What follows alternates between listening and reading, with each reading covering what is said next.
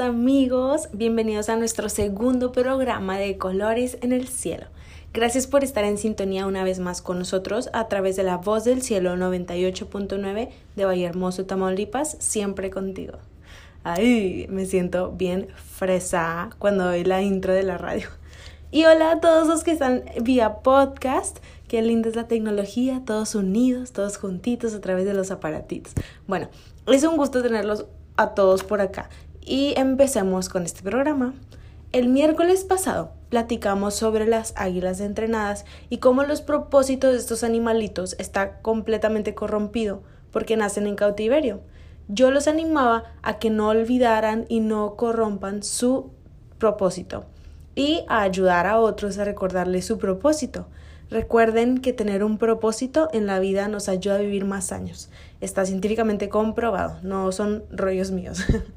Así que ya sabemos que no debemos olvidar nuestro propósito. Pero ¿cuál es nuestro propósito?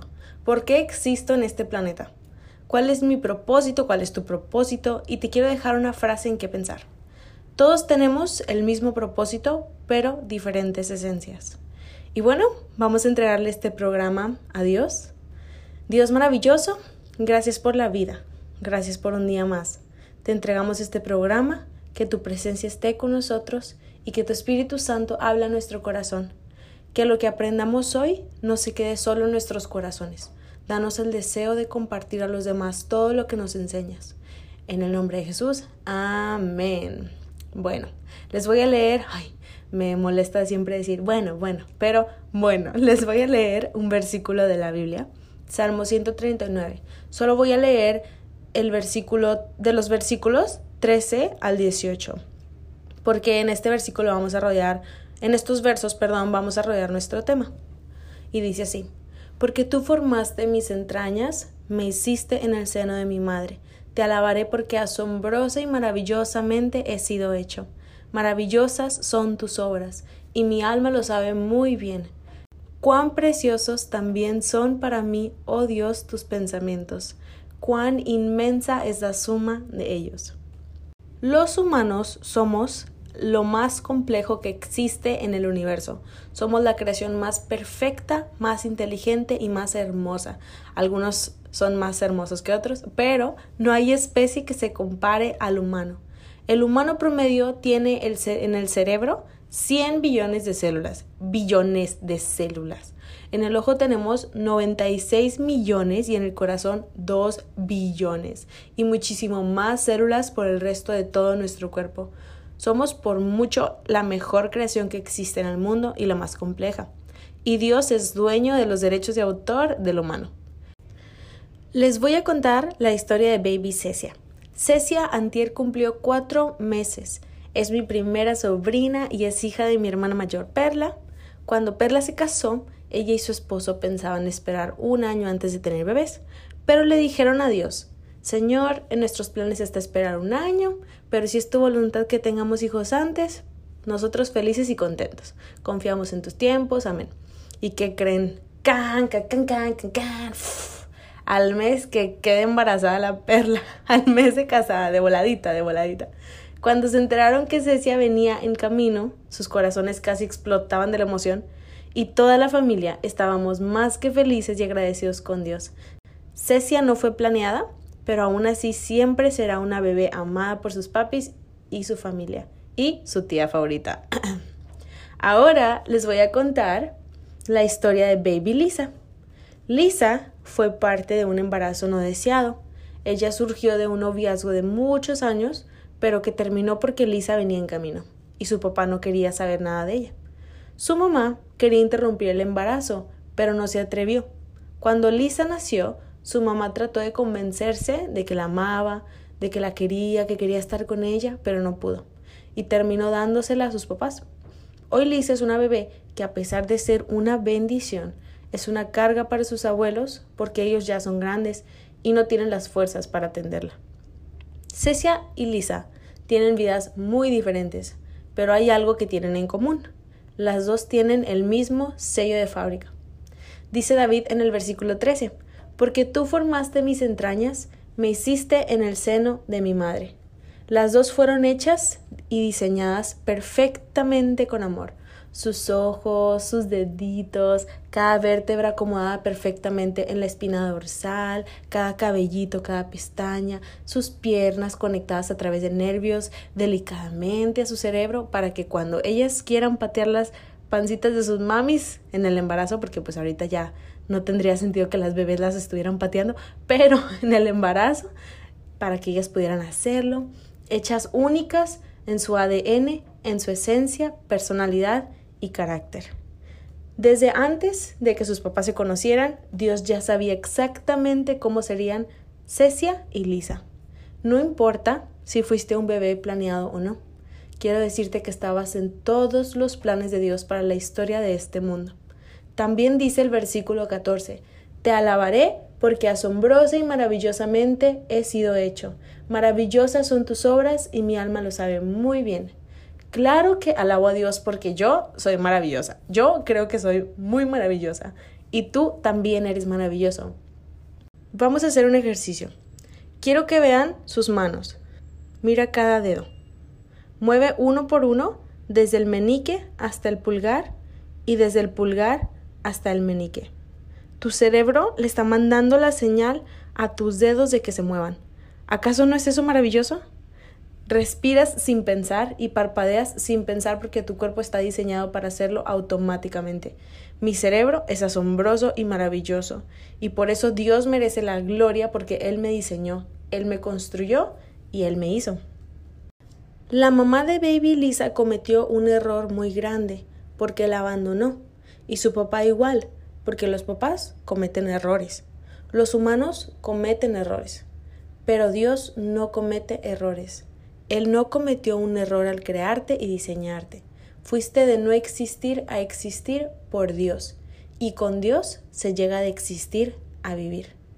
El propósito por el cual piensas que existes se queda pero corto, o sea, no se compara para nada con el propósito que Dios tiene para tu vida. Ahorita anda muy de moda ser influencer y todas esas jaladas raras. Pues déjame decirte que tú eres un influencer, Tú influyes a las personas, eres un ejemplo, eres ejemplo para los chicos que piensan que seguir a Dios es aburrido, que es una pérdida de tiempo. Eres un ejemplo cuando le compras a un vagabundo algo de comer. Eres ejemplo cuando no hablas mal de quien habla mal de ti. Eres ejemplo cuando exiges justicia. Tú eres un influencer con tu luz y tu sal. Así que mi bola de influencers preciosos, para llegar a nuestro propósito tenemos que pasar por una transformación. ¿Y cómo llegamos a la transformación? Ya entendimos que no estamos aquí por accidente o por azares del destino o porque nuestros papás nos planearon desde que se conocieron y ay sí, la vamos a tener y va a ser blanquita, gordita, con cabello chino, con un lunar abajo de la boca. Mis papás no me planearon, pero yo quiero pensar que así pensaron ellos. Que yo salí perfectamente como ellos me querían. Bueno, volviendo al tema. Ya entendimos eso, que no estamos aquí por accidente o porque fuimos planeados, sino porque Dios lo quiso, porque Dios lo permitió, porque Dios nos amó lo suficiente como para hacernos de no existir a existir. Pero ahora, ¿cómo llegamos a transformarnos para poder cumplir nuestro propósito? Pues déjame decirte que a través de los problemas. La vida no es perfecta y vamos a pasar por problemas siempre. No es necesario que los busques, los, problemas, perdón, llegan a tu vida. Sí, facilitos. Desde los problemas más chiquitos, como que se te pierdan las llaves de la casa, hasta los más difíciles, como perder a un familiar amado. Estos problemas transforman poco a poco el carácter que se necesita para que tú cumplas tu propósito. Y les voy a dar un gran ejemplo. Todos conocemos a Cristiano Ronaldo. El que no, bueno, déjame te ilumino la mente. Cristiano Ronaldo es el mejor jugador de fútbol. Varias personas te van a querer decir que es Messi, pero no, es Cristiano Ronaldo. Bueno, regresando al tema, él es millonario. Gracias a su talento y dedicación se ha vuelto un hombre multimillonario. Pero cuando él era niño, era muy pobre. Cristiano ha regalado mucho dinero a gente de bajos recursos, igual que Messi, otro jugador que también ha ayudado a muchas personas con su dinero y también ha evadido impuestos, pero ya ven, les digo que Cristiano es mejor. Cristiano nunca ha evadido impuestos. Pero bueno, ok, ya. Estos hombres pasaron por mucha necesidad cuando eran niños. Cuando una persona pasa por una situación difícil, se vuelve más sensible a las personas que pasan por la misma situación. Por ejemplo, Messi y Cristiano saben lo que es ser pobre y ahora son ricos, pero ellos entienden lo que es no tener para comer. Si tú estabas enfermo y ahora estás sano, sabes y entiendes el dolor y la desesperación de alguien que está enfermo. Por eso es necesario pasar por problemas, porque eso transforma nuestro carácter al carácter de Jesús. Jesús era un hombre, pero también era Dios. Y por eso, aunque él no había pasado por todos los problemas y todas las necesidades habidas y por haber en este mundo, él sabía y entendía perfectamente el dolor y la angustia de las personas. Los problemas hacen a nuestro carácter ser sensible a las necesidades de los demás. Y para cumplir nuestro propósito necesitamos eso, exactamente eso. Es una de las cosas esenciales. Ser sensible a las necesidades de los demás. Cuando entré a la preparatoria tenía una mentalidad muy vana y muy superficial. Yo era muy, muy, muy, muy egoísta y nada relevante tenía importancia en mi vida. Comencé a pasar por problemas y dificultades muy fuertes durante los primeros años. Gracias a esos problemas, yo me di cuenta que nadie podía ayudarme en la vida más que Dios. Fue pasando el tiempo y descubrí que la vida era más fácil con Dios. Salí de la preparatoria a la universidad y volví a pasar por problemas muy fuertes, luchas muy, muy, muy fuertes, no bobadas como las de la prepa, pero ya tenía a Dios y ya sabía quién me iba a sacar del problema, porque aunque tú tengas a Dios, vas a tener problemas, o sea, eso es de cajón, porque hasta Jesús dijo, en el mundo tendréis aflicciones, pero confiad que yo he vencido al mundo. Salí de ahí y todo comenzó a ser más fácil, pero esta vez fue diferente, porque me di cuenta que hubo una transformación en mi carácter. Tuve una transformación en mis deseos, en mis pensamientos, anhelos y sueños. Lo irrelevante comenzó a ser irrelevante y lo relevante comenzó a tener la importancia que merece. Veo hacia atrás y me doy cuenta que realmente nací de nuevo durante ese problema. Hubo una transformación en todo mi ser. ¿Recuerdan cuando Jesús le dice a Nicodemo que necesita nacer de nuevo? Bueno, esto es lo que me pasó a mí. Yo nací de nuevo. Cuando cambias tu mentalidad terrenal por una eternal, o sea, que lo de este mundo pierde importancia y lo eterno es lo que ahora tiene valor, es cuando tú sabes que naciste de nuevo. Volteas atrás y todo tu ser es diferente y entonces estás listo para cumplir tu propósito.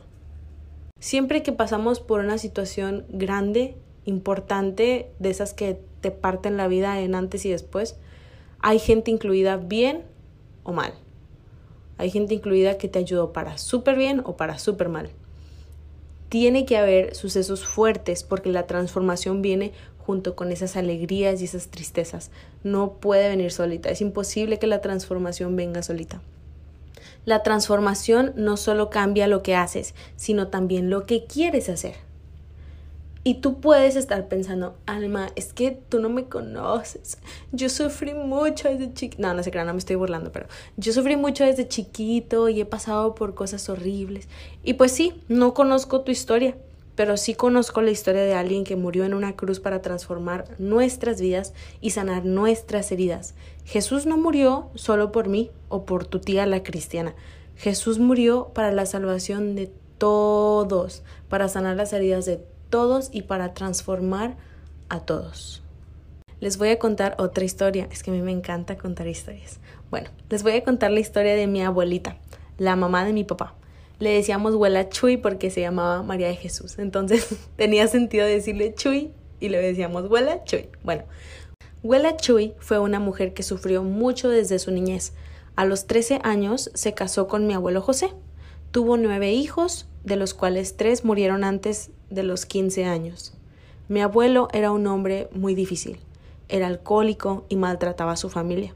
Entonces todo el matrimonio de Huela Chuy fue doloroso en todos los sentidos.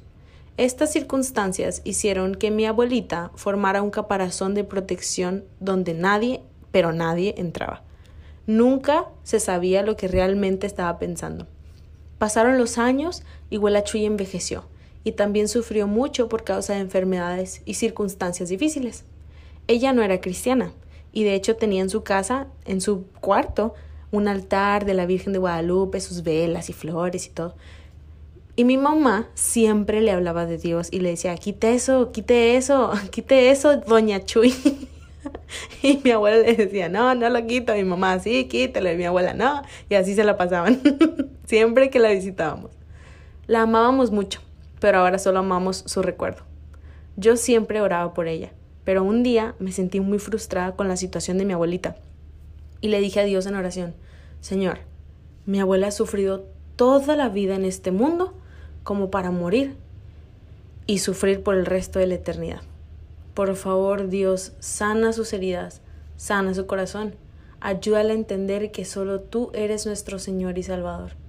A los meses de esa oración mi abuelita murió y se fue con el Señor, porque ella perdonó a todos los que le habían hecho daño desde su niñez hasta sus últimos minutos de vida y pidió perdón por todo el daño que también había hecho. Esta historia nos lleva a lo último que quiero compartirles. La muerte es inevitable para todos. Eso es muy obvio, muy claro, ya todos lo sabemos. De que nos va a llegar, nos va a llegar. No sabemos cuándo, pero va a llegar. ¿Ya sabes cuál es tu propósito? Tu propósito es llegar al cielo y llevar a otros contigo. Dios quiere que lo ames y lo conozcas aquí en la tierra para que puedas llenar tu corazón y tu vida de Él que tengas una convicción firme que nada ni nadie, ojo, ni nadie pueda destruir. Y esa convicción es que solo Jesucristo salva y que solo Él es suficiente. ¿Tú crees que la ropa que te pones te va a llevar al cielo? ¿Que el carro que manejas te va a llevar al cielo? ¿Que tener una enorme casa te va a llevar al cielo? ¿Tener miles de likes en redes sociales? ¿Haber tenido unos papás que te aman o haber tenido unos papás que nunca te quisieron, que te hubieran, que te hicieran bullying o que te amaran, que fueras el más popular. Claro que no, claro que no, nada de eso te va a llevar al cielo. ¿Y sabes por qué no? Porque todas esas cosas que te dije no son de trascendencia eternal. Tu ejemplo, tu testimonio, tu carácter, tu personalidad es lo que acerca a las personas a conocer a Dios, a saber que Dios es amor. Las personas a través de nuestras acciones se van a dar cuenta que Dios no es un hombre grandote con barba de Santa Claus que nos está viendo de arriba con los brazos cruzados, nada más moviendo la cabeza diciendo que no decepcionados porque a cada rato la regamos. No. Nosotros para Dios somos esa creación preciosa llamada que hizo con cuidado y detalladamente, pero no todos tienen el privilegio de saber que hay un Dios que los ama. Y, o, de saber que hay un Dios bueno, amoroso, bondadoso, al cual podemos correr, con el cual podemos ser honestos, porque la iglesia, lamentablemente, muchas han enseñado que si pecas ya eres destituido, ya Dios no te quiere y lárgate y vete a dar latigazos en la espalda. Y claro que no, Dios no es así. Y es nuestro propósito ir y contarle a esa gente que no todo tiene que ser sufrir y que hay un cielo que nos espera, donde ya no habrá llanto ni dolor, donde estaremos con Jesús para siempre, donde seremos transfigurados, donde los ciegos van a oír, los mudos hablarán, los inválidos van a correr. Hay algo mejor después de este mundo. Y no olvides que tú tienes tu propia esencia no quieras imitar a nadie. Con tu personalidad, con esa esencia preciosa que Dios te ha dado, Dios te usará para ser el mejor influencer o la mejor influencer. Mi nombre es Alma. Gracias por escuchar este programa o podcast. Recuerda que eres amado y que viene el día donde seremos felices por siempre. No importa si tu familia no te ama o si la gente te ha rechazado. No fuiste creado para ellos. Fuiste creado para ser amado por un amor sin errores, un amor que todos los días te pinta los colores en el cielo. Dios te bendiga. La mamá de Baby Lisa cometió un error muy grande porque la abandonó y su papá igual, porque los papás cometen errores. Los humanos cometen errores, pero Dios no comete errores. Él no cometió un error al crearte y diseñarte. Fuiste de no existir a existir por Dios. Y con Dios se llega de existir a vivir. El propósito por el cual piensas que existes se queda pero corto, o sea, no se compara para nada con el propósito que Dios tiene para tu vida. Ahorita anda muy de moda ser influencer y todas esas jaladas raras. Pues déjame decirte que tú eres un influencer. Tú influyes a las personas, eres un ejemplo, eres ejemplo para los chicos que piensan que seguir a Dios es aburrido, que es una pérdida de tiempo. Eres un ejemplo cuando le compras a un vagabundo algo de comer.